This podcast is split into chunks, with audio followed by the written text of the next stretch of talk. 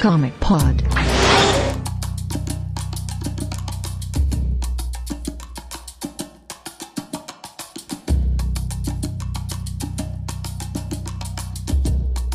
WhatsApp, como queiros, começando mais um Comic Pod, esse número 436. Eu sou o Matheus, eu estou aqui com o Morcelli, Par. o Pab Opa, tudo bem? e o Brunão. Olá. A gente está aqui hoje em mais uma edição do Comic Pod. Como você pode ver aí, pelo título desse episódio, vai ser uma daquelas edições de treta. Vale dizer que essa- esse tema foi votado pelos nossos padrinhos lá no grupo dos padrinhos, né? A gente levantou algumas alguns assuntos que a gente queria abordar e colocou lá para votação. E esse foi o tema escolhido. Então, Podia ter sido a saga da Fênix, hein?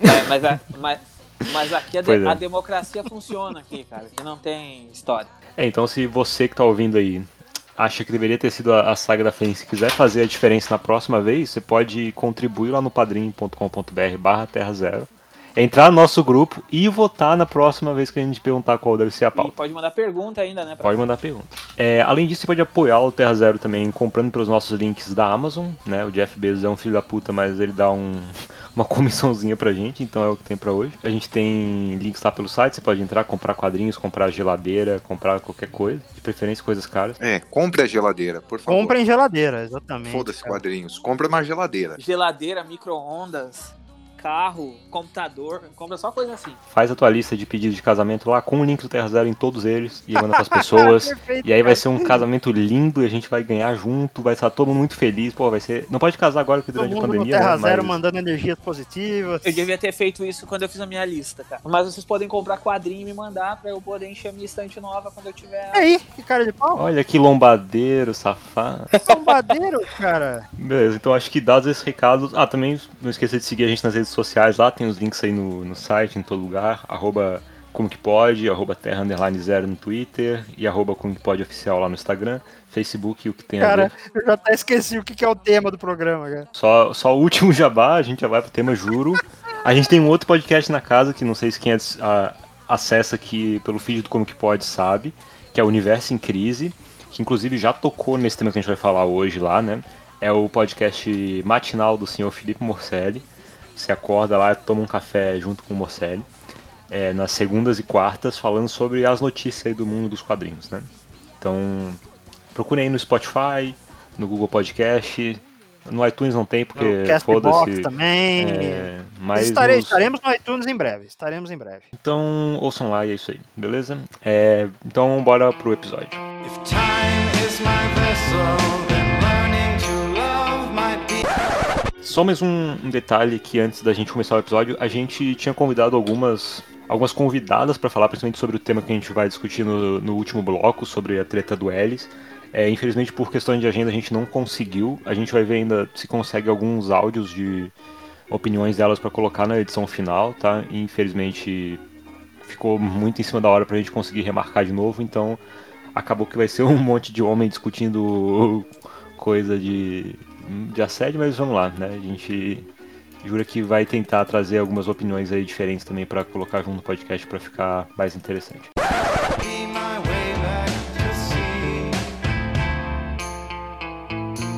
Sobre o que é o podcast hoje, é, quem tá aí no, no feed já sabe, porque viu o título, mas o Morcelli esqueceu, então eu vou relembrar ele agora. A gente vai falar dos 10 anos do fim da Wildstorm e vamos emendar na treta do Warren Ellis que aconteceu agora em 2020, porque né, o Warren Ellis é uma figura aí muito importante na história da Wildstorm e ele tava à frente, entre aspas, da última versão da Wildstorm que a gente teve, né, da última encarnação. Começando um pouco então falando da Wildstorm, talvez tenha mais detalhes, a gente pode, vocês podem ouvir mais detalhes no Comic Pod 153, que a gente falou especificamente da história da Image, né, quando a Image fez 20 anos. 2003, 10. É, isso aí, 20 anos. É, quando a Image fez 20 e poucos anos, ou 20 anos, a gente fez um podcast lá contando toda a história dela. É o Comic Pod 153, pode encontrar no feed vermelho do, do Spotify, que é o feed que tem todos os podcasts. A gente vai tentar dar uma passada aqui rápida pela história da, da Wildstorm, né? É, o Vivian Wildstorm, a Wildstorm é o seguinte, é, quando a Image se formou, a gente já falou sobre isso é, é, mais a fundo no podcast sobre a Image, né? É, é parte da proposta da editora que cada um dos criadores, pelo menos os cabeças, assim, os fundadores, tivessem o seu próprio estúdio e montassem um universo compartilhado com a união das propriedades daquele estúdio, tá? A Wildstorm, a Wildstorm no caso, era o estúdio do Lee, que talvez fosse a maior estrela ali na época, e tinha propriedades como é, Wildcats, o Stormwatch, o Backlash, mais pra frente viria a ter Authority Planetary, aquela coisa toda que a gente sabe. Gen 13. Isso, Gen 13. E acho que ali foi mais ou menos já pro fim dos anos 90, devido a várias brigas internas, mais uma vez a gente se aprofundou lá.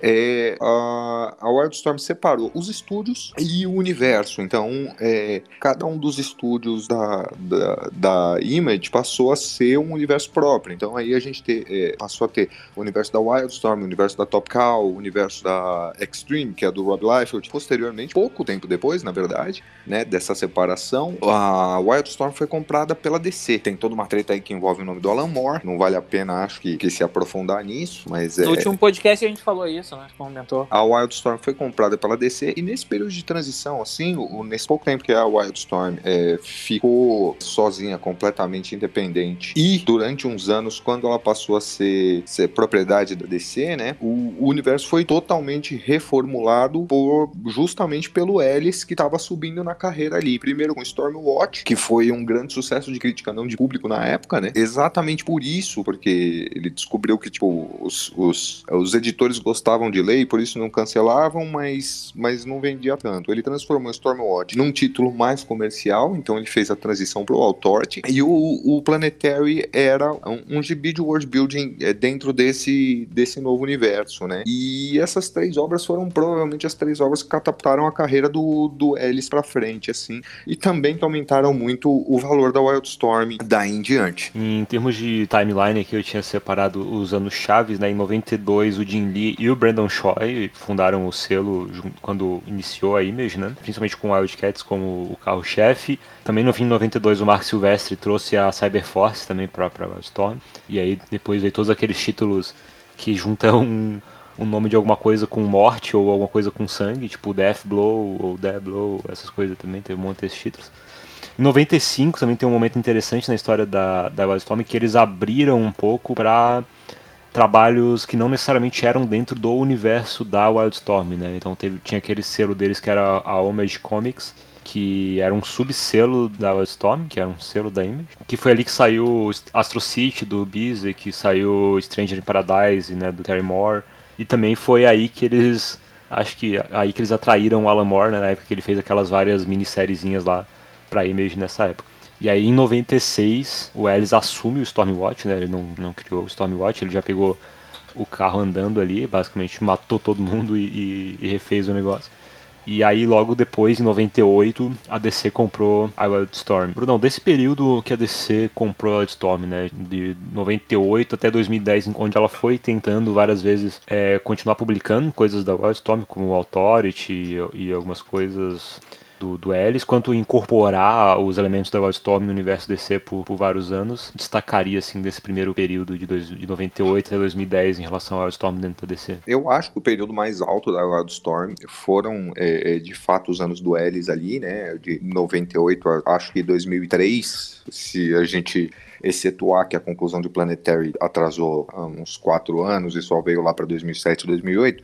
Mas assim, a gente teve é, esse período inicial, que é bem o período da compra da DC mesmo, foi um período muito, muito frutífero, assim. Tem gibis excelentes ali, além da trinca do Ellis, a gente teve é, o Majestic, o Joe Casey, a gente teve é, o Wildcats também do Joe Casey, a gente teve muitas coisas autorais bacanas saíram, saíram com o selo da Wildstorm, que, que não eram é, necessariamente dentro do universo aí, Automatic Kafka, mais uma caralhada de coisas, e esse foi um período muito sólido. Aí a gente teve um período, acho que ali de 2005 pra frente, que foi um período meio que tipo, é, é, é, você via que a coisa tava definhando, sabe? É, no caso, então, é, os times que eles tinham nos, na- nos títulos, que eram as maiores bandeiras da editora, foram cada vez mais dados a times criativos menos relevantes, tá? Então, assim, a gente foi, por, por exemplo, o Authority, depois que o Ellis saiu, teve o Mark Miller, teve o o Bob Baker, teve o John Ridley, e aí depois começou o Rob Morrison, aquela coisa, e eu acho que, que com tudo é assim, né? Eu não tenho como dar certeza, mas eu acho que em 2007, mais ou menos, pouco depois de Crise Infinita, eles tentaram rebutar o universo, não conseguiram, tá? Foi antes de Crise Infinita. Foi quando o Capitão Átomo foi pra Wildstorm. Que foi quando eles incorporaram ela no multiverso, né? Que ela virou a Terra 50 na época. 50. É porque ele apareceu no Superman e Batman, no primeiro arco do Jeff Loeb. Aí ele fez um Paranauê lá que ele muda de universo. Foi durante Crise Infinita, então, na verdade. Que foi a época que o Capitão Átomo foi pra, pra Wildstorm e na Terra principal apareceu aquele Breach, não era? Isso. É isso aí mesmo. Foi durante Crise Infinita. O reboot que não aconteceu, mas deveria ter acontecido, é, foi, foi logo depois. Enquanto tava rolando o One Year Later na DC, é, tava rolando o pseudo reboot da Wildstorm, que falaram pra todo mundo que ia ser reboot e depois é, desistiram do reboot no meio do caminho, mas ninguém avisou a Gayle Simone. Ele escreveu Gen 13 como se fosse reboot, inclusive. É uma curiosidade da época. Existe um micro-universo rebutado que é o Gen 13 da, da Gayle Simone. Aí os títulos nessa época eles foram decaindo bastante até é, a Wildstorm entrar num período chamado de fim do mundo na época, que eles acabaram com o universo. Eles acabaram com o universo, o universo ficou na geladeira mais ou menos, ali acho que uns, uns dois anos, e as propriedades foram incorporadas nos 952. Foram incorporadas dentro do universo regular da DC nos 952, né? Mas é, elas foram incorporadas muito mal, assim, é, é, não funcionou. No caso, o, o Stormwatch, que em espírito era o Authority, apesar de ter um time criativo bom, foi colocado na mão de editores que não sabiam como estava mexendo. É, os, os- alguns personagens do Wildcats foram dados na mão do Rob Liefeld. É, tinha um plano para Wildstorm, mas, mas é, esse plano começou a dar errado, e assim que ele começou a dar errado, a DC tipo, deu para trás e, e pouquíssima coisa boa foi feita com personagens da Wildstorm dentro do universo regular da DC. Eu diria assim, pro que a gente se acostumou a esperar dos bons dos bons tempos do selo, eu diria que que as únicas coisas boas que saíram com essas propriedades dentro da DC foram as duas minisséries do Steve Orlando, a primeira do Midnighter e a segunda Midnighter em Apollo. É, o resto é tudo dispensável. Cara, eu, eu, eu queria comentar que eu gosto da Voodoo do, do Williamson. A Voodoo do Williamson eu acho legal. A Voodoo é do Williamson? A Voodoo não é do Ron Mars? Mas só, só um ponto ali da, dessa timeline que o Brunão explicou.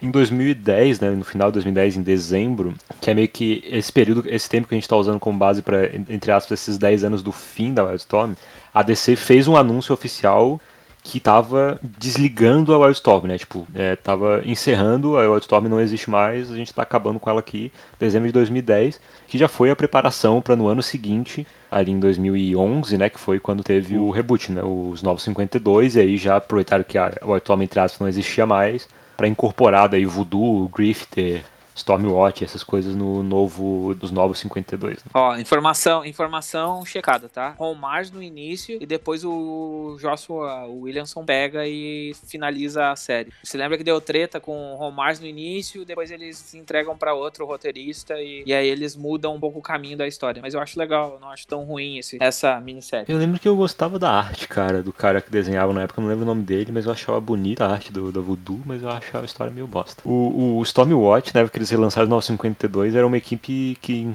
que tinha o, o Ajax, né, no, no Stormwatch, era meio estranho. Isso, exatamente. Era o espião, né? Era o espião da, da liga lá, né? E, e era, do, era do Paul Cornell, não era? O, Sim, é, é o Paul Cornell até uma parte, depois sai o Paul Cornell e entra outro roteirista. Agora não me lembro Entra quem o é Peter que Milligan, cara. Eles, o, o editor era tão ruim que conseguiu deixar um gibi escrito primeiro pelo Cornell, depois pelo Milligan, ruim.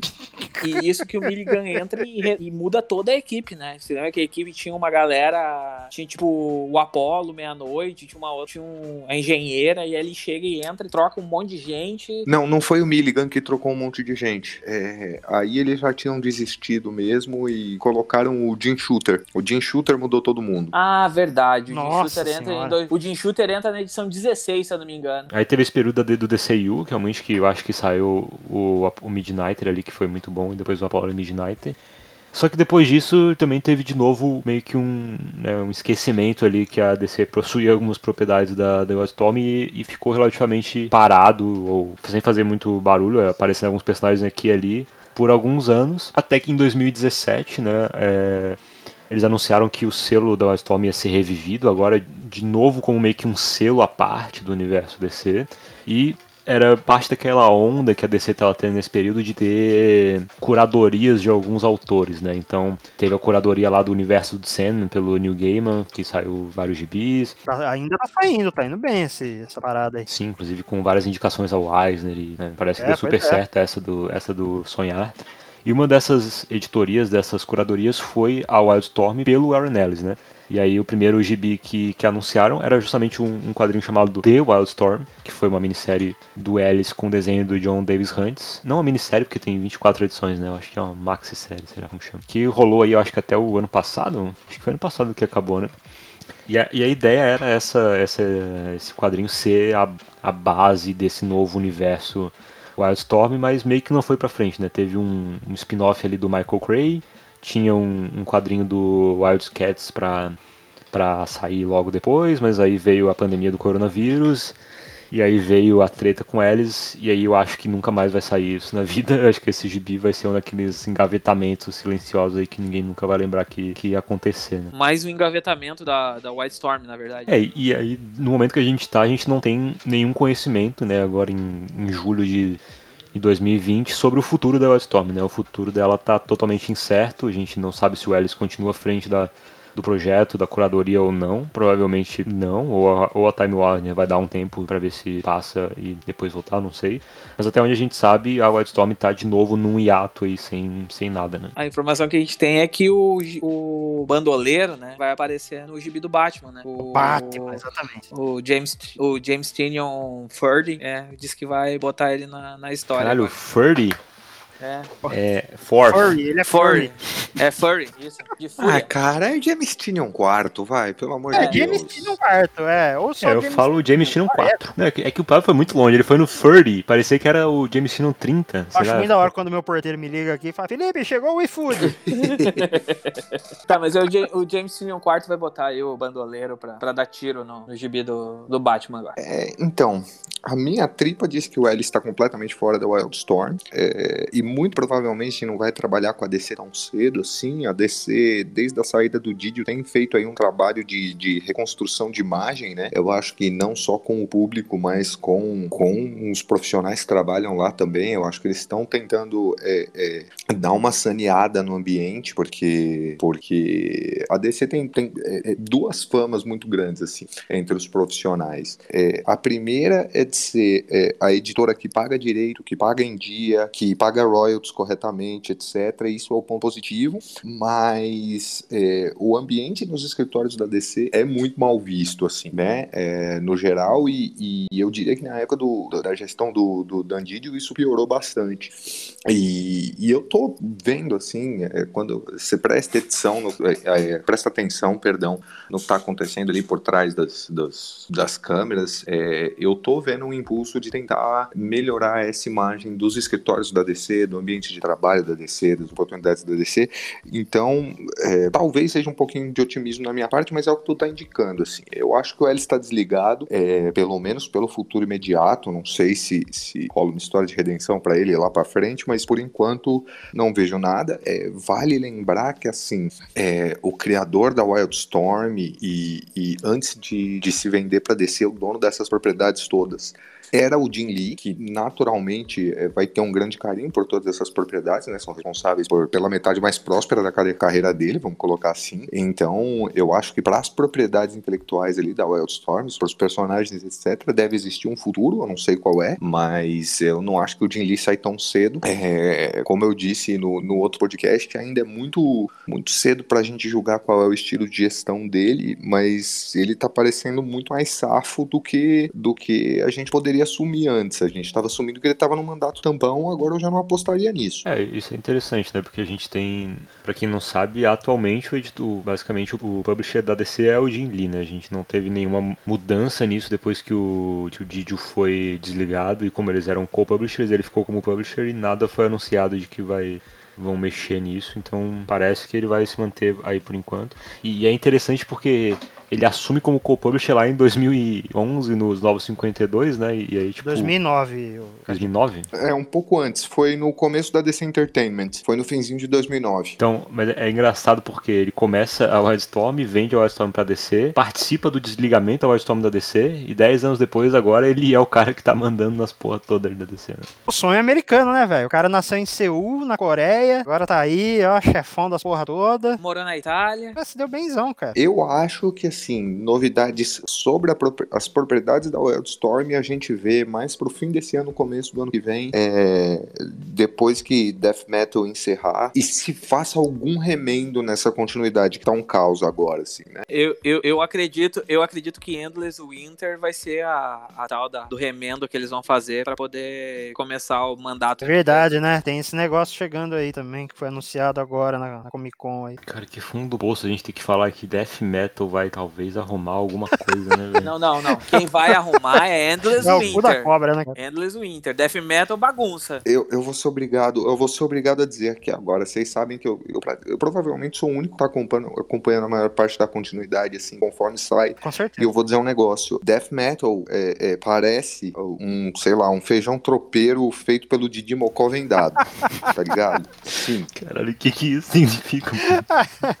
É, eu nem. Mas é, significa exatamente o que parece que significa. Mas tá muito mais arrumadinho o que tá dentro de Death Metal do que o que tá fora de Death Metal. Porque o resto da DC, meu amigo. Isso não, não pode ser uma falta de, de uma visão editorial mais coerente ali, tipo, mais concisa? Porque aquela parte do Death Metal é o, é o mundinho do Snyder ali, né? Então, por mais que ele esteja muito sem noção, ele sabe o que tá fazendo dentro do- da proposta dele ali, né? Então, ele tem uma ideia de pra onde ele começou e onde ele quer chegar. Talvez o resto da DC, por não ter uma visão mais global vindo do publisher, né? Talvez isso que esteja causando o universo DC parecer uma bagunça atualmente. É, então, cara, o que eu diria é o seguinte, tá? Os últimos quatro anos foram só treta dentro da DC. Foi um cabo de guerra editorial, tá ligado? O Jeff Jones quer ir pra lá, o Jim Lee quer ir pra cá, o Dan Didio quer ir pra lá, e fica uma galera perdida no meio, e, e, e foi isso que causou essa merda. E entrou o Bendis e fez uma bagunça no Superman. Ixi, pois é, entrou o Bendis. é, vamos consertar a continuidade e tá com o Bendis no meio. É óbvio que não vai dar certo. Isso aí será nos próximos episódios. A gente vai falar do, do Bendis aí, que foi um- também um pedido. E eu acho, inclusive, que isso tem a ver um pouco com o desligamento do, do Dandidio, porque é, o caos na DC, assim, na linha da DC mesmo, então não tô nem falando da operação deles, eu tô falando, tipo, no produto que eles entregam. O caos nunca foi tão ruim, assim, nunca foi, nunca, nem de longe. Eu sou leitor pré-crise, tá? É, teve muitos períodos de bagunça na DC, teve muitos períodos de, de continuidade mais fluida, assim, é, do jeito que tá agora, nunca teve. E isso foi culpa do quê? É, o que eu diria, assim, minha aposta. É, os Novos 52 miaram ali, aquele impulso inicial morreu, eles precisaram dar um, um reinício na linha, é, foram obrigados a chamar o Jeff Jones, o Jeff Jones fez Rebirth, trouxe é, é, diversas coisas que desagradavam o Dandidio, deu certo, o Dandidio ficou puto por causa disso, montou um grupinho dele, tentou levar a linha à força numa outra direção e foi sacrificando é, é, é, a continuidade, a coesão, é, tudo isso em prol da visão pessoal dele. E, e- e aí, assim, uma vez que o, que o universo se, se divide em dois pontos de vista que são completamente díspares, é, ele naturalmente vai se dividir em três, quatro, cinco pontos de vista e, e chega um ponto que cada revista tem a sua própria continuidade é, e às vezes nem isso, né? Então, é, é isso aí. É, eu só queria dizer que parece que faz anos, porque a gente tá no meio de um- de uma pandemia aí e tudo mais. Mas não faz muito mais de dois anos que o Dick Grayson virou o Rick Grayson, graças ao Dan Didio. E depois disso, tudo foi ladeira abaixo. Cara, faz. Esse, esse foi o faz- acontecimento aí que destruiu. Não faz um ano, cara. E- e Foi quando. Foi no Batman 85. A gente tá no Batman 100 e é quinzenal 2018, eu Batman. acho. Mas enfim, voltando pro assunto da Wildstorm. É, cara, eu acho que agora que a gente falou aí de todo o histórico, a gente chegou no Warren Ellis finalmente à frente do título, acho que a gente fala do, do elefante aí na sala, que foi é, as acusações que foram feitas contra o Ellis aí no início de junho, né? É, sobre as condutas dele, principalmente na época lá do, do, fórum, do, Warren, do fórum do Warren Ellis, mas também tem coisa recente aí. É difícil até saber por onde começar com essa treta toda, né? Tem um, o Musselli fez na época um podcast do Universo em Crise falando, o Fábio já participou também de algumas lives lá do dois quadrinhos falando também sobre isso na época. Acho que agora a gente tem um pouco mais de, de tempo do, de todo o acontecimento, a gente consegue olhar isso de uma forma um pouco mais. com menos raiva, né? Confesso que na época foi uma coisa que mexeu bastante eu acho que com todo mundo aqui, todo mundo era muito fã do Warren Ellis aqui em Terra Zero. É, eu, inclusive, tinha recentemente aparecido no, na, na, newsletter dele e lançado um projeto lá inspirado por uma ideia que eu, inclusive, mudei o nome, que é pau no do Warren Ellis. Mas basicamente o que aconteceu, tá? Eu peguei um, um resumo aqui de um artigo que saiu no Daily Beast chamado Inside the comic book in the comic book industry, sexual misconduct crisis and the ugly exploitative history that got it here. Basicamente ele, ele conta esses testemunhos aí que foram de um total de 60 mulheres, né? Então a gente vê que era um, um padrão bem recorrente, não foi uma, duas, três vezes, foi foram 60 vezes. Subiu esse número já. A última vez que eu vi era 72 e isso era antes do fim de semana ainda. E basicamente as acusações é que o L se aproximava dessa, dessas mulheres jovens e, e vulneráveis né, na época do, do fórum e, e depois, por ele ser aí um dos grandes titãs da indústria de quadrinhos, e oferecia mentoria, colaboração e e aí, a partir do momento que começava essa conversa com essas criadoras, elas iam se tornando coisas mais, é, mais sexuais, né? E aí começava a trocar mensagens e pedir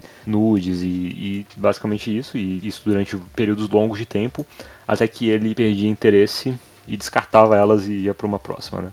Então a gente tem alguns testemunhos de mulheres falando que passaram anos conversando com eles, até que no momento que elas falaram que estavam em contato com algum outro criador e aí foram jogadas fora, assim, simplesmente. Ele parou de responder, começou a fazer o, o pessoal chama de ghosting, né, que é meio que sumir, não responder mais as mensagens e tal.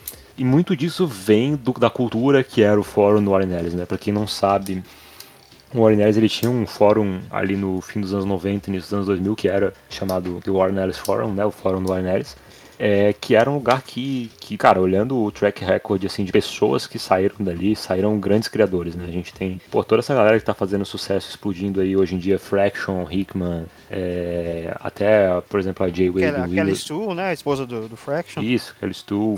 O é, Kieron Gillen. Kieron Gillen, a Jay William Wilson, que tava na Miss Marvel. Toda essa galera Wood. passou por lá, né? Até o Brubaker, né? O Brubaker teve um também. Brubaker também, sim. Então, tipo, era um grande celeiro de pessoas criativas ali no início dos anos 2000.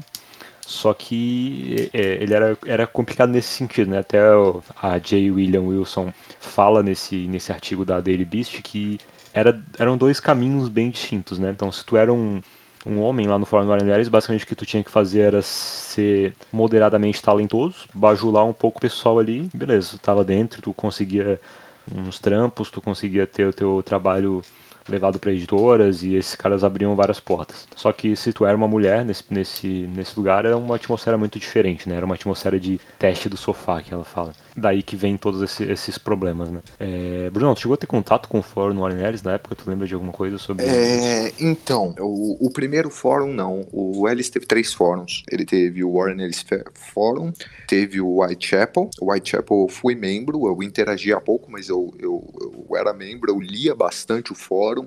É, e teve um terceiro cujo nome eu não me lembro, é, é, mas que aparentemente é, é, todos funcionavam mais ou menos da mesma forma.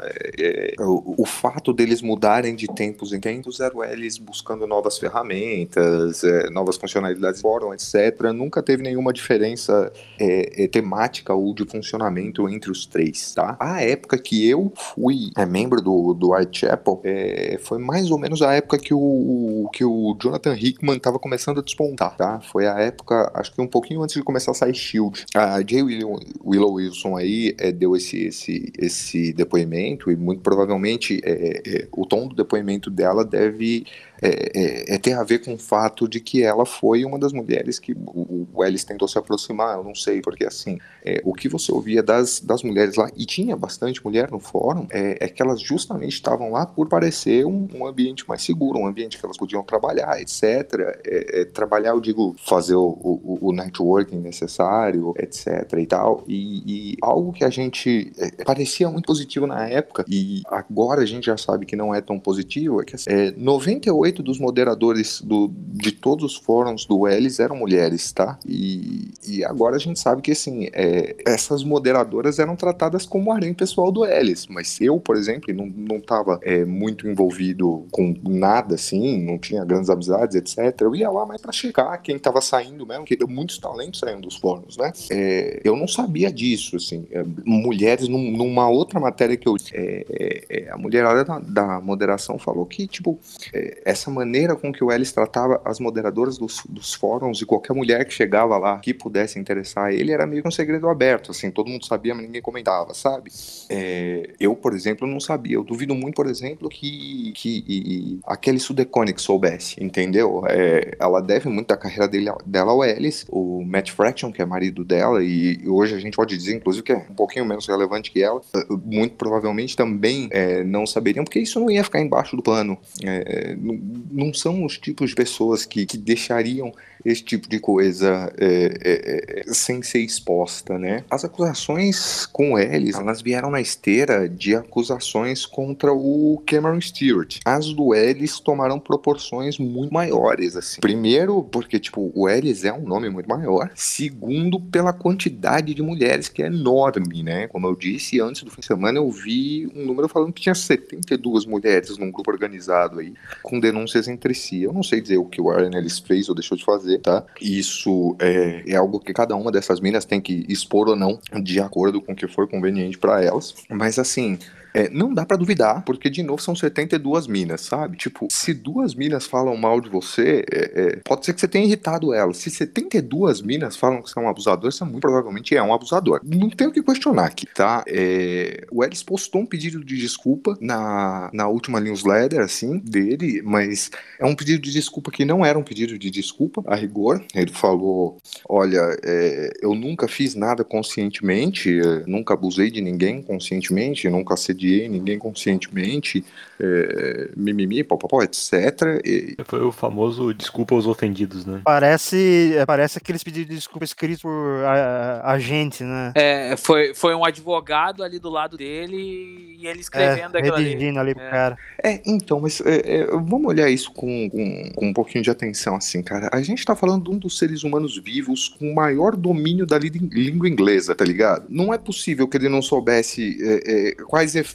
as palavras dele causam. Cara, ele é um doutor em língua inglesa, cara, comunicação. é- é- Não tem como. Eu, eu, eu não aceitei que ele pedir desculpas, mesmo ele redigindo, mas, tipo, tu vê que é tudo medido. Toda palavra que ele, que ele escreve, tipo, a frase, tu vê que ela é medida pra, pra, ela, pra ele tentar aliviar a barra dele de alguma forma e em nenhum momento ele diz assim, olha, eu fui culpado. Não, ele diz, ah, eu fui culpado, mas eu não sabia. Tipo, é sempre né, nessa linha. E em nenhum momento ele pede ah, desculpa pras vítimas, né? Porque, teoricamente, se ele pedisse desculpa pras vítimas, os advogados disseram que aí ele tá dizendo que ele fez algo errado, entendeu? Aí, então, ele não pode pedir desculpa naquela carta. E, aí, o que, que ele faz? Ele manda essa carta e, puf, desaparece da internet. Twitter tá desativado, disse que não ia mandar mais newsletter, ah, o, site não tem atualização. A gente só sabe que ele tá vivo porque tá saindo os gibis do Batman ainda, porque ele tem um contrato com a DC. E é isso, cara, desapareceu do mapa. É, mas esse gibi do Batman é, é- é complicado porque, assim, é uma série que é uma minissérie, é, é, tinha sido contratado, ele muito provavelmente já escreveu tudo, tá sendo desenhado, etc. Fica complicado de, de-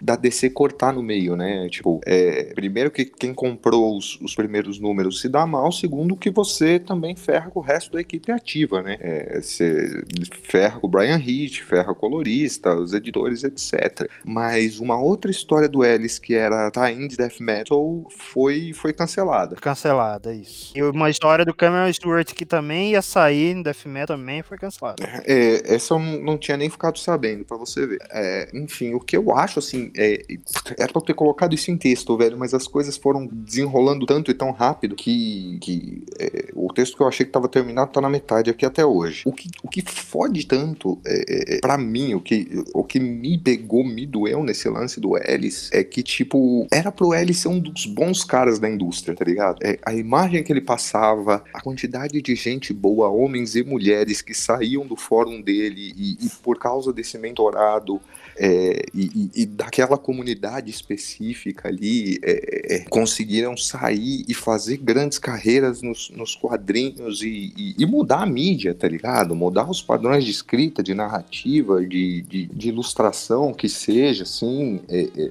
era enorme. E o Ellis era uma figura central nisso. E assim, é, era um cara que tinha, tipo, contrato com N editoras que tinha nas histórias dele protagonistas pretos, protagonistas mulheres, que, protagonistas gays, inclusive. Ele é pioneiro nisso aí.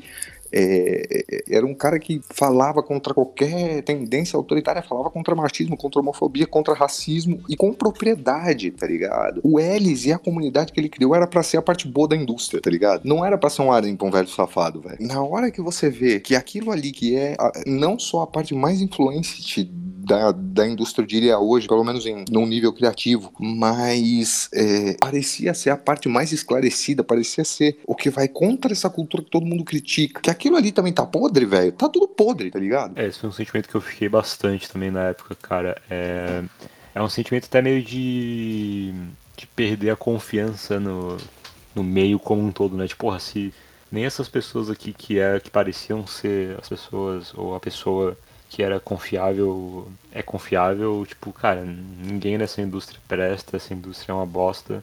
Todas as indústrias são uma bosta, na verdade, né? Mas como a gente viu, porque não foi só a parada do Eris teve um meio que um. é, teve coisas em videogame, em filmes também de novo esse, esse ano com várias pessoas sendo expostas e, pô, é, pelo menos nesses primeiros. nas primeiras semanas aí, nesses primeiros dias depois que saiu essa parada do pelo menos pra mim foi uma crise de identidade forte, assim, de questionar até os gostos, assim, por essas coisas, né? Tipo, porra, essas coisas que eu gasto hum, centenas de horas da minha vida dedicando a, a ler essas obras desses caras e entender, é tudo uns velhos safados.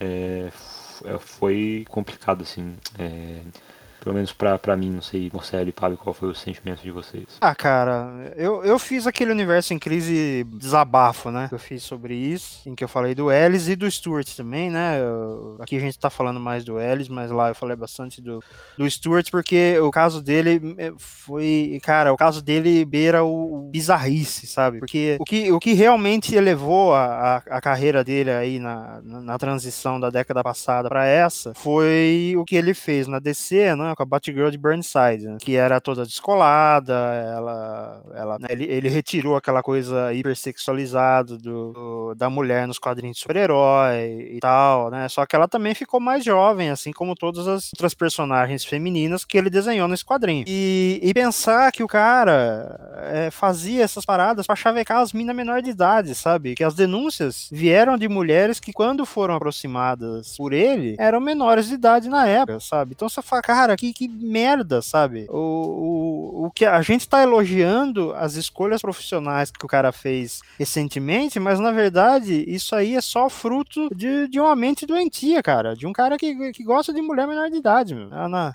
ah, né, ah, assim, nenhuma delas denunciou nada, ah, ah, assim, uma tentativa criminosa, né, da parte dele, então eu acho que não seria correto a gente usar a palavra pedófilo, mas é, ele tava indo pra esse caminho, né, essa que é a parada. E agora ele também se escondeu aí. é, no- eu acho que o Twitter dele ainda tá ativo, mas quando as denúncias começaram a focar, na, na semana que começaram a focar, ele, ele tava bloqueando todo mundo que ia tirar satisfação com ele, sabe? Tipo, o cara se colocou nessa posição super defensiva, assim, né? Ah, você vem, você vem tirar satisfação, eu vou te bloquear, sabe? Só pra eu falar rapidinho sobre o, o Ellis, assim, a questão. ah, cara, pra mim, assim, foi bem difícil quando eu recebi a notícia, né? Primeiro momento tu, tu não, tu não acredita, mas aí tu começa a ler os relatos e começa a ver vídeos. Tem aquele vídeo que eu não me lembro o nome da, da moça que faz lá, que ela tem o nome de Redbeard lá, né? O Barba Vermelha lá. É, inclusive, esse vídeo ele é anterior à primeira denúncia, né? E nesse vídeo ela não falava o nome dele ainda. Uhum. Depois É, ela fala, uhum. ó, isso aqui que eu tava falando nesse vídeo era o Warren Ellis. É, e, tipo, é um vídeo que te destrói quando tu termina de assistir ele, de, de- da forma que ela, que ela bota a coisa e explica todo, todo o, o caminho, de forma que ele se, a- se aproximou, dizendo que ela ia ser uma grande artista e ele ajudar ela e apresentar ela, e ela deslumbrada, e quando percebeu, ela largou, ele foi deixando ela quando ela se sentiu desinteressante, e no final disse que ela não passava de um nada. Então a forma que, que ele trabalhou isso. E aí,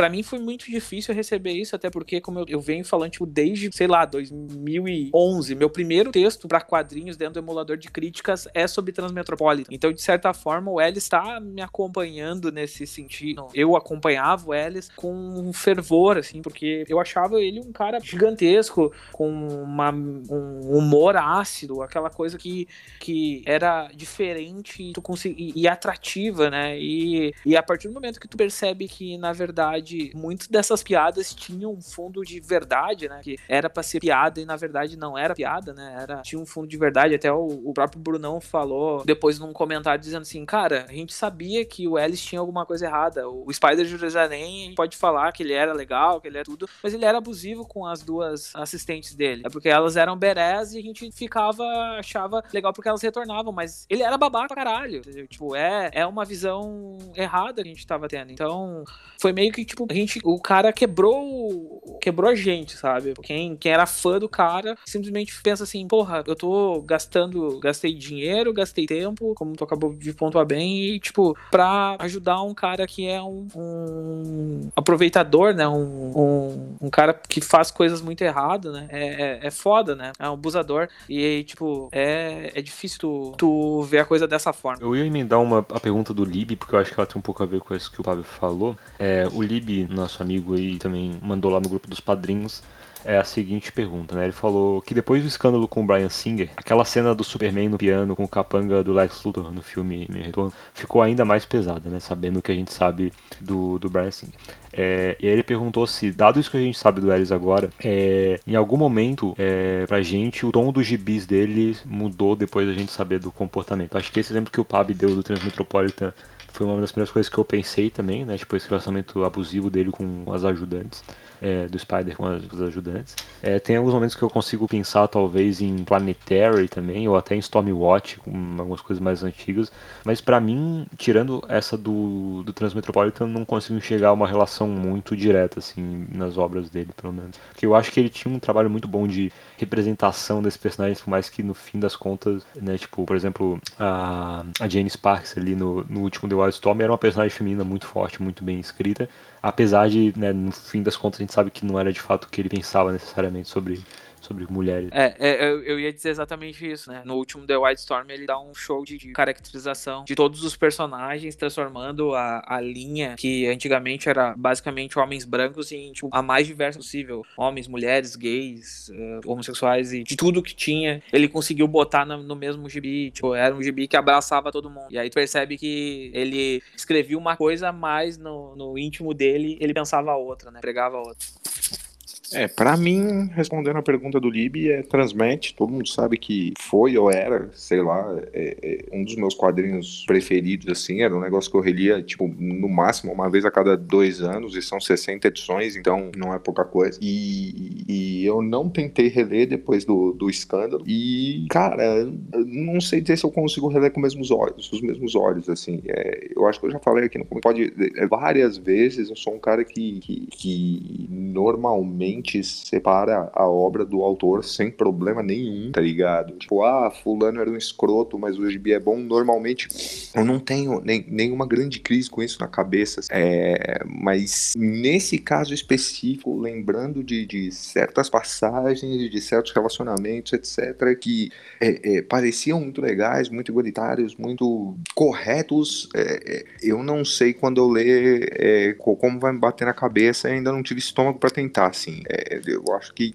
essa obra fudeu pra mim. Ó, eu vou, eu vou contar, vou contar uma história. Assim como o nosso amigo e colaborador, Dico, eu sempre enrolei pra terminar de ler Planetário. E aí, uns, uns anos atrás, eu comprei o, o ônibus do Planetário, né? Quis esbanjar, né? Comprei o capa dura, pesa uns 3 quilos essa porra aqui. E falei, não, agora eu vou ler. E esse agora durou até o começo desse ano. E aí, no começo desse ano, eu comecei a ler, né? Eu já tinha lido algumas, algumas edições, eu já sabia alguns segredos, né? Da, da história, porque eu já tinha lido em outras ocasiões, tentado ler até o fim em outras ocasiões. E, e eu parei porque acho que o hype foi grande demais, ou já não tava mais tanto na vibe. E eu fui empurrando, fui empurrando, e aí aconteceu o que aconteceu. Então, eu, eu queria uma resposta do Brunão para uma pergunta que eu fiz para ele, e ele não me, me deu a resposta. Pode falar aqui agora, ao vivo. Cara, qual é o final do Planetário? Cara, eles salvam o Ambrose, velho. Os, os quatro, a, a imitação do Quarteto Fantástico lá. Todo mundo toma no cu. Mas eu, eu te contei o final, Marcelo, então tô pra mim também, cara. Eu já esqueci tudo, cara. É, é, Então, é, Mas o aqui Tocha. gravado, entendeu? Mas, pô, é, o Planetário é um, é um dos meus quadrinhos preferidos e também é uma coisa que eu reli com bastante, uma certa frequência.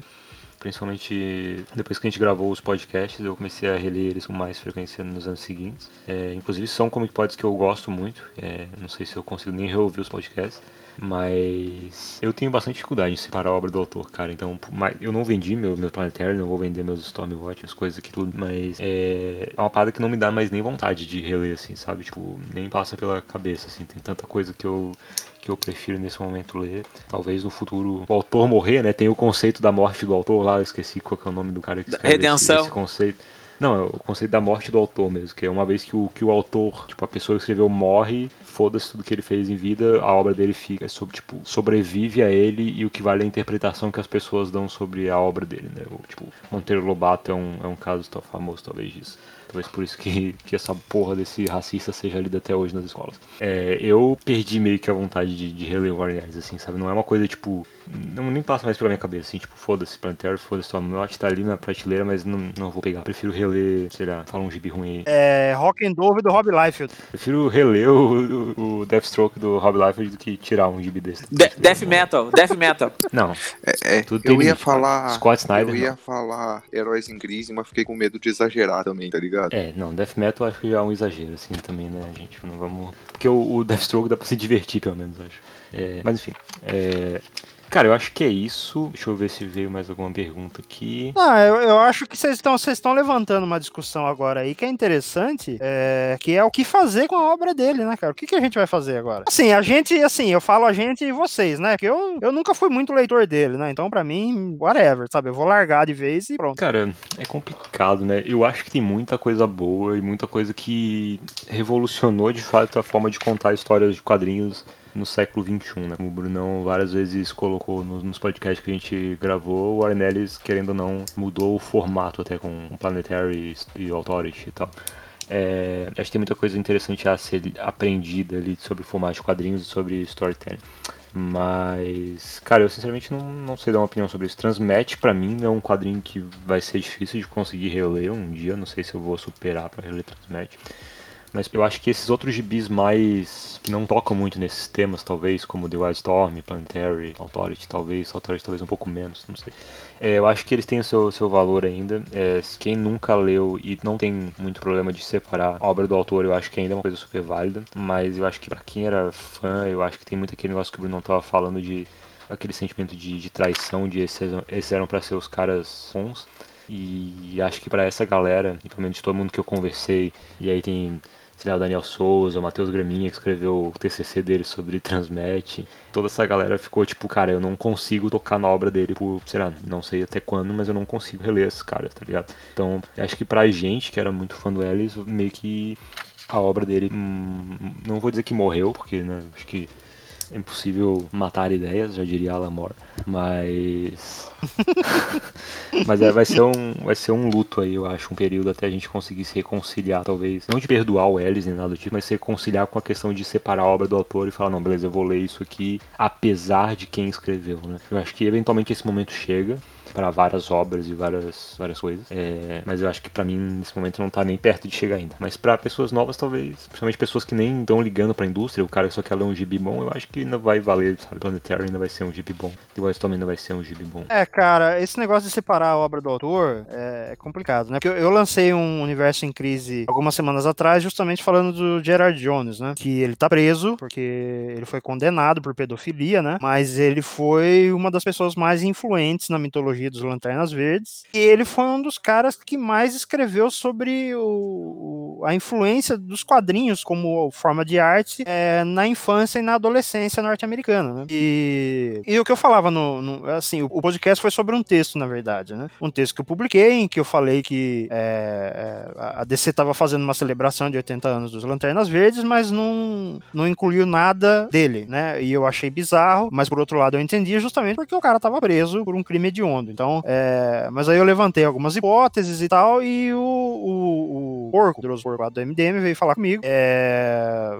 ele não concordou com o tom do texto que eu escrevi, daí eu convidei ele a mandar um áudio é, para um universo em crise especial em que ele falasse não somente da visão dele, mas também da experiência dele, né? Para quem não sabe, ele trabalha para a Polícia Civil de Belo Horizonte e ele já trabalhou desmantelando rede de pedofilia. Então ele, ele deu um, um, um overview fantástico assim do, né, do que ele passou, do que ele viu, é, de como essas coisas funcionam, de como é a, a mente do abusador e tudo mais, é que me fez repensar muito, né, a, a minha posição em relação ao Jones e, e eu coloco ele no mesmo lugar onde eu coloquei Michael Jackson depois que saiu aquele documentário da HBO ano passado, né? Eu sempre gostei muito de Michael Jackson desde criança e, e depois que eu vi o, o que ele fez, sabe? Eu não consigo mais ouvir uma música dele sem pensar que o cara era um criminoso, entendeu? Agora, no caso do Ellis, é, no caso, assim, é, é foda porque no caso do Ellis eu nunca fui muito fã dele, né? Eu meio que já não, não ligo pro cara, assim, né? Eu não li The Wild Storm, eu não fui atrás dessas coisas novas que ele fez. não- não- a real é que o Ellis, tirando o Authority, assim, que eu sempre gostei muito, nunca me chamou atenção. É, então, assim, eu vou ter muita facilidade em me desligar dele, sabe? É, eu não, não vou mais atrás de coisas retroativas dele ou futuros trabalhos, pouco me interessa, sabe? Mas, assim, se eu ficasse sabendo que, sei lá, o Grant Morrison fez isso, puta, aí ia ser foda, cara. Aí, aí eu não sei o que eu ia fazer, cara, de verdade. assim. Porque ele é a pessoa que eu mais gosto nesse meio. E se eu descobrisse que ele era um escroto igual o Ellis, ou talvez até pior, cara, o que, que eu ia fazer, sabe? E se a gente descobrir que ele foi tipo um Berganza da vida, tá ligado? Cara, é, a minha posição é a seguinte, assim, é, é, eu não, não vou ficar é, é, chorando pela obra do Ellis, porque no fim das contas já está escrita, já está lida, é, toda a influência que ele tinha que ter tido, ele já teve, isso vai para positivo e para negativo, assim, é, a pessoa do Ellis é uma pessoa que, tipo, eu tô riscando porque, vamos colocar da seguinte forma, tá ligado? A gente, principalmente quem, quem era mais fã, né, entre o, o nosso círculo aqui, eu, o Kajima, o, o Daniel aí, abração, bom dia, Vermes. Parte é, é, do apelo da persona do Warren, do Warren Ellis eram todos esses conceitos que ele ajudou a trazer e todas essas pessoas que ele ajudou a colocar é, é, em posições privilegiadas dentro dos quadrinhos, entendeu? Pessoas importantes, é, é, pessoas bacanas, assim, sabe? Tipo, a gente olha o, o filme da Capitã Marvel como a Capitã Marvel é hoje, e é tipo, é, é um personagem que nos quadrinhos foi escrito pela Kelly Sue DeConnick, que saiu dos foros do Ellis, e o design feito pelo Jamie McKelvey, também saiu dos foros do Ellis, entendeu? É, é, é tipo, essa influência tá aí, assim, o, o que o Ellis trouxe é praticamente onipresente é, é, na indústria de quadrinhos, tanto é, é, na forma de arte em si, como nas pessoas que ele colocou pra frente. Só que, é, para todas essas pessoas que ele colocou lá em cima, aparentemente ele manteve mais 10 pessoas lá embaixo pra servir de objeto a ele. Então foda-se o cara, tá ligado? Tipo, a gente acha que o cara melhorou muito a indústria, mas no fim das contas ela podia estar muito, muito, muito melhor sem ele. Eu, eu concordo com o Brunão nisso, tá? É, assim como o Kajima tava falando, eu acho que eu vou dar um. Eu tenho muito tempo, assim. Eu cheguei e disse pros caras assim: Ah, Pablo, tu vai ler obras do, do Ellis? Eu disse, bah, eu sou um cara que tem muita dificuldade em dividir o autor da obra, assim, muita dificuldade. Eu disse, eu já falei milhares de vezes aqui que eu não escuto Pantera mais por causa do, do Phil Anselmo, que o Phil Anselmo fez nos últimos tipo, 15 anos. E eu não consigo escutar mais Pantera. Eu olho, é uma banda que tipo, eu estava pra caramba, é uma banda que me influenciou pra caralho, mas eu não consigo olhar e dar um play numa música deles, Ah, sabendo ó, que eu, vou Phil falar, eu, eu vou falar um negócio aqui, ó. Essa galera que tá se decepcionando com o Phil Anselmo nos últimos anos, pô, vocês marcaram o Tolkien, velho. Os caras tocavam com a, com a bandeira dos confederados, mano. Exatamente. É, isso não é mas- novidade, de fato. Não é Mas- novidade nenhuma, cara. voltando ao que eu tava falando, então eu não consigo, pelo menos agora, eu não vou conseguir chegar perto de nada do Ellis. Eu tenho, tipo, 3 mil gibis do Ellis e vai ficar tudo parado lá. Eu tenho série que eu comecei a comprar, que eu vou parar de comprar, porque eu não vou dar dinheiro pro cara, assim, mesmo eu sabendo que eu comprando o gibi do cara, eu vou estar ajudando o desenhista, o artista, porque eu vou estar penalizando todo mundo por causa do Ellis. Cara, eh, vai ser, assim, ó, é como que a gente falou, vai ser muito difícil chegar perto de uma obra dele, eh, lembrando que, tipo, o cara fez 70 e poucas vítimas e isso, a- isso não para de subir por enquanto, né? Tipo, é, e a gente tem que, eu que, o que a gente tem que botar na cabeça é, vamos ouvir as vítimas e entender, né, o que elas querem falar, né? Eu acho que é o primeiro ponto de tudo isso. É, na pior das hipóteses, se você for uma pessoa que, sabe, você fica desgostoso com o artista e tal, mas você faz muita questão de ter uma ou outra coisa que o cara fez, cara, compra usado, tá ligado? Compra usado que o dinheiro não vai pra ele. É, esse é um. Assim, não querendo admitir nenhum cri- crime em público aqui, Mas quando o autor é meio cuzão, tem uma tendência muito forte de ter acidente de caminhão que cai a obra dele aqui na frente de casa. Ai, cai- aqui cai direto, cara, até na pandemia. Um evento estranho aí que acontece. Mas um- uma mensagem que eu queria ter deixado no início do podcast, que eu só pensei agora, eu lembrei que quando eu tava vendo o Tab falar lá numa das lives que ele fez sobre o L, tinha muita. sobre o L, tinha uns marmanjos lá no, no chat falando que isso era tudo mimimi, que ele não fez nada de errado, que era, ah, não pode nem mais flertar. E, cara, se tu é uma pessoa dessa, primeiro, repensa sua vida, segundo, vai tomar no seu cu. Vai É, tomar no cu, velho. é isso aí. Se ouviu até agora e tá pensando nessas merda, cara, lê os, lê os relatos das pessoas que foram afetadas por isso, vê o quanto isso afetou a vida das pessoas. E se mesmo assim tu achar que é mimimi, aí realmente, meu amigo, né, não tem mais jeito. Aí o problema é você, né, meu É, cara? e é isso. Eu só queria recomendar um último texto, antes de a gente terminar, que eu esqueci de falar, que é um texto de um cara chamado Harris O'Malley, que eu não sei exatamente quem é, mas apareceu na minha timeline um post que ele fez no Patreon dele, que é On Discovering Your Heroes Are Monsters or Detoxifying a Culture, né? On descobrindo que seus heróis são monstros ou detoxificando a cultura. É um texto em inglês, então se você não lê inglês, não sei, acho que alguém deve ter traduzido, acho que algumas pessoas traduzindo no Twitter, pode tentar procurar.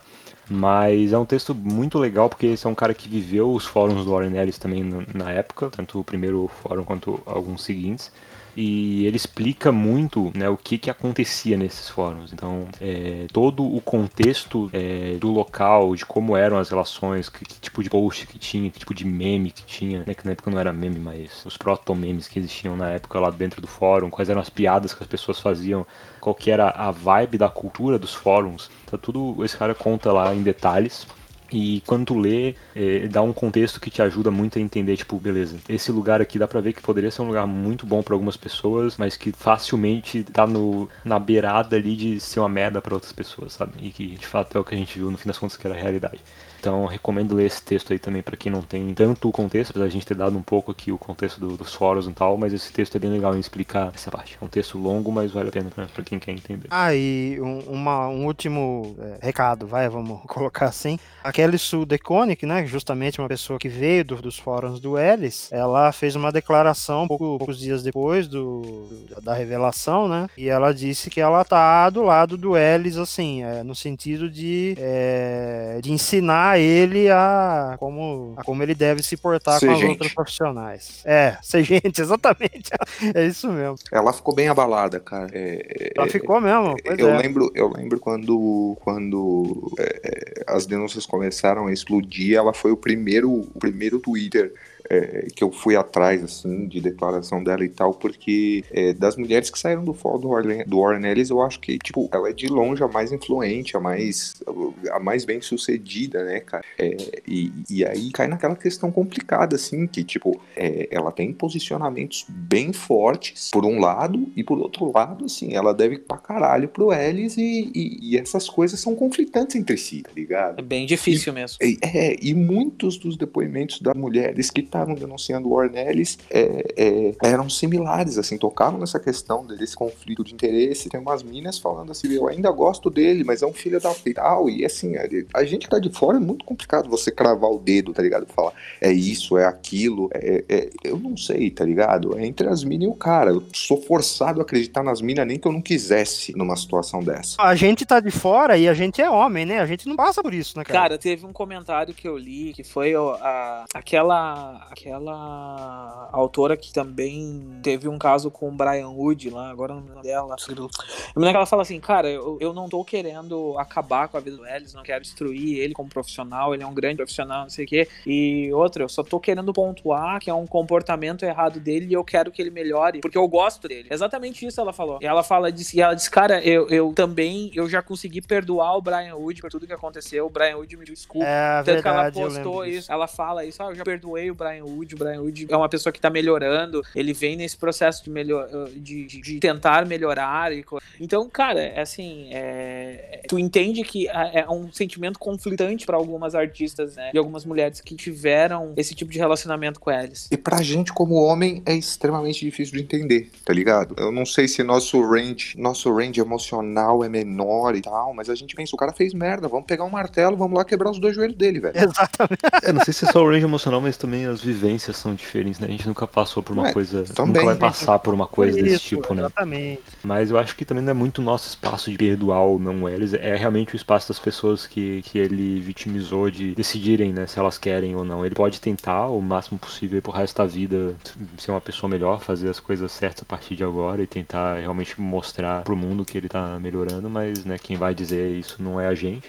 E pelo jeito, eu não sei se ele tá tentando, porque ele, ele escolheu a opção de não admitir nada e sumir, né? Então não sei se ele que o futuro reserva aí ainda é meio incerto. Vamos ver se quando ele reaparecer, ele vai ter alguma iniciativa que talvez apoie mulheres nos quadrinhos, uma coisa que tente redimir um pouco esse lado dele, não sei. Um último comentário pra pontuar é que assim, eu tinha pensado nisso antes e eu esqueci, mas é, a atitude que o está tomando depois que esse negócio explodiu é muito, muito, muito parecida com a atitude do Louis C.K., tá ligado? É, e se não fosse isso, talvez eu não tivesse dito foda-se o Warren Ellis com tanta força. Mas por causa de- dessa atitude que não é um, um- o problema não é ser uma admissão de culpa, tá ligado? É, é, é quase é, uma auto-vitimização em cima da própria merda. Não dá, tá ligado? Não dá. Quando é, começa esse papo, não, vou ficar calado, vou ficar estando, etc. A gente sabe que é lorota, a gente sabe que, que é é uma saída pela esquerda, porque tem coisa pior pra vir, então foda-se. Tá, então antes de terminar, pra não terminar só com a gente falando aqui, a gente recebeu alguns áudios de algumas pessoas que têm um pouco mais de local de fala nesse assunto pra entender a reação delas e é, como elas entenderam e reagiram a essa situação toda.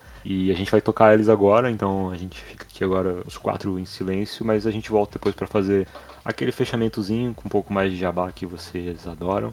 Mas é isso aí, fiquem aí com, com esses áudios e, né, reflitam, pensem sobre essas merdas todas e não sejam babacas, por favor. Olá, meus queridos do Comic Pod, tudo bem com vocês? Eu gostaria de agradecer o convite, a oportunidade de falar aqui no podcast um pouco sobre a minha experiência é, com a Arne e tudo o que aconteceu, né? Eu fiz um texto no Facebook, eu acho até que por isso que o Morcelli entrou em contato comigo, que eu tenho uma, uma experiência assim, meio, que seja boba, mas eu acho ela muito emblemática sobre o que aconteceu nessa época, né? Eu sou uma grande fã de Warren Ellis e eu ouso dizer que ele não apenas me ofereceu momentos incríveis com as obras dele, é, em especial Transmetropolitan, que eu sou muito fã, eu gosto pra caramba. E mas através do Warren Ellis eu conheci muitos dos meus amigos que hoje fazem quadrinhos e curtem quadrinhos. Há muito tempo atrás, quando a gente tava fazendo uma campanha no Twitter pra publicar Transmetropolitan no Brasil. Se eu não me engano, isso aconteceu mais ou menos em 2011, né? E a gente era super engajado na hashtag, queria ver o quadrinho aqui. Eu tava num momento assim, pirada na Vertigo e acompanhando tudo que a Vertigo faz- fazia. Hoje eu não sou mais essa pessoa, mas na época eu era. E é, analisando as obras, enfim, eu era muito fã. Ainda sou muito fã, mas eu era viciada em Vertigo naquela época. Então, poder me engajar pra trazer alguma coisa referente a Vertigo pro Brasil acabou me unindo a muitas outras pessoas que eram fãs também. E por alguma razão, assim, gente, faz um tempo que isso aconteceu, né? Eu não, não tenho mais memórias tão vívidas, assim. Faz quase 10 anos já, queridos, né? É, por alguma razão, eu comecei a conversar com o Warren Ellis no Twitter. A gente falava sobre Scott Pilgrim ou alguma outra série, alguma coisa do gênero, né? Poxa, brasileira. Eu nem inglês falava, mas direito, né? Mas eu arranhava ali e eu conseguia trocar ideia com ele. E, poxa, os meus amigos, especialmente o pessoal que tava participando da hashtag do Publica Transmet, ficou, caramba, o Warren Ellis fala com ela e não sei o que, né? Tipo, ela não, fa- não fala com mais ninguém e tal. E um desses meninos soltou o seguinte tweet, marcando nós dois, né? O Warren Ellis só fala com a Larissa porque ela é mulher e bonita. Bicho, aquilo virou uma comoção. Galera, nossa, você não pode falar uma coisa dessa. Que coisa horrível de se dizer. Isso é muito machista da sua parte. O Warren Ellis, inclusive, xingou ele, mandou ele pra, pra aquele lugar, enfim. E, e é, mas era verdade, né? Tipo, ele respondia a mim e raramente ele respondia a algum dos meus amigos, se é que ele chegou a responder, né? Enfim, isso aconteceu bem na época dos relatos que saíram sobre ele recentemente, né? Que muitas meninas relatam atividades dele meio predatórias nesse período, né? E uma coisa meio ruim de perceber que eu acho que meu colega da época, ele tinha razão. Rindo de desespero aqui. Mas assim, né? É ruim demais, porque você descobre que um cara que você é muito fã do trabalho, né, tem esse tipo de atitude com profissionais da área, que é uma coisa que eu também sou, né? Sou roteirista, tô aí no cenário nacional faz três anos e tal. E pra minha sorte, isso não aconteceu comigo até agora, dessa forma, né? Aqui. Mas e se eu tivesse na Inglaterra? Talvez tivesse acontecido. Não sei dizer, né? Mas dá uma sensação de insegurança e uma sensação de decepção muito grande, porque é como se. É, é, é muito, sabe? Você é mulher e você tá se matando de trabalhar e de, de produzir muito mais do que vários caras, Pra alguém começar a levar em consideração que você é um profissional do ramo pra ser respeitada, pra. enfim. E aí esse tipo de coisa acontece com essas meninas, por exemplo, aconteceu na gringa e tal. E todo mundo agora começa a questionar o valor do trabalho delas, porque teoricamente elas tiveram um cara, não é? Por trás. Então isso dá margem a muitas interpretações muito, muito equivocadas e machistas. E como fã, tudo isso foi um balde de água fria, né? Eu ainda, eu não vou negar que eu ainda continuo muito fã do trabalho do Arnellis. Inclusive eu estava lendo durante a pandemia, eu estava lendo Transmetropolitan, né? E é isso, gente. Eu fico consternada, consternada, mas eu fico feliz de que as coisas não estão mais nas sombras. Então é isso. Galera do Comic Pod, muito obrigada por me deixarem falar a respeito disso. Eu espero que o podcast traga boas reflexões a respeito, junto com a minha experiência também. Obrigada, gente. Um beijo. Oi, gente, meu nome é Brenda Maria, eu sou quadrinista e desenvolvo algumas histórias em parceria com o pessoal do Neto no Press, aqui em Fortaleza. Vocês podem encontrar meu trabalho no arroba e no Twitter como arroba Brenda Maria, com dois Ds, ambos. E, bem, eu tô aqui pra falar sobre os casos de assédio que vieram à tona recentemente. Boatos sobre quem é assediador no meio dos quadrinhos é algo que corre é, pelos backstages para quem produz é, histórias e é mulher ao mesmo tempo. Mas esses casos recentes do Ellis e do Cameron Stewart me, me pegaram bastante de surpresa. O Ellis nem tanto, porque apesar de gostar do trabalho dele, eu não acompanhava de perto, mas Cameron Stewart me pegou de, de cheio, porque o quadrinho da Batgirl de Burnside foi o quadrinho que me trouxe de volta pelo quadrinho para heróis. E toda a narrativa que ele estava criando era para um público jovem adulto, né? Inclusive, a menina que denuncia o Cameron Stewart tem uma tem uma participação em forma de ilustração no traço da Babs em uma das em uma das histórias do arco Company Burnside. É difícil, na verdade, a gente parar para pensar que ídolos, os ídolos da gente são caras que também podem ser escrotos, né? Mas isso só faz lembrar, só faz a gente lembrar que o machismo e assédio estão presentes em todos os meios e que a gente precisa sim denunciar para que outras pessoas não passem pelas por situações de constrangimento, de assédio moral e sexual. Bem, então é isso. Esse Comic fica por aqui. É, lembrando sempre que você pode apoiar a gente lá no padrim.com.br barra terra zero tudo junto, com qualquer quantidade a partir de um real você já ajuda. A partir de cinco reais você entra lá no nosso grupo do Telegram, né, a Patrulha dos Padrinhos, é o grupo mais propício a te ajudar a não trabalhar durante o dia, com discussões inúteis. Verdade, verdade. Mas também rola muita coisa legal lá, o pessoal fala de quadrinho, fala de filme, fala de videogame, fala de política, né? Cara, rola de tudo naquele grupo, é um grupo muito legal. Então apoie, participe. Também tem a nossa modalidade que você recebe a newsletter do Morcelli, né? A Nada acontece na sexta. Ou tudo acontece na sexta. É, tudo acontece na sexta, porque sexta-feira a gente tá sempre cheio de serviço. A gente, ela chamava nada acontece na sexta porque dava pra fazer de sexta mesmo, né? De repente, cara, virou um caos. Teve uma época que eu e o Morcelli não fazia nada na sexta.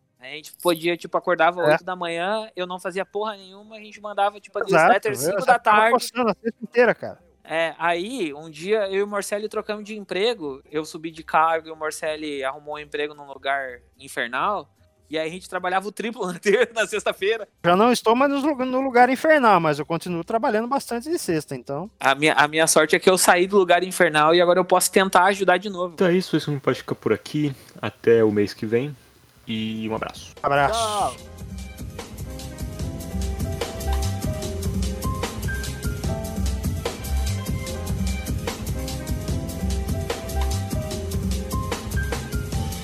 I was shown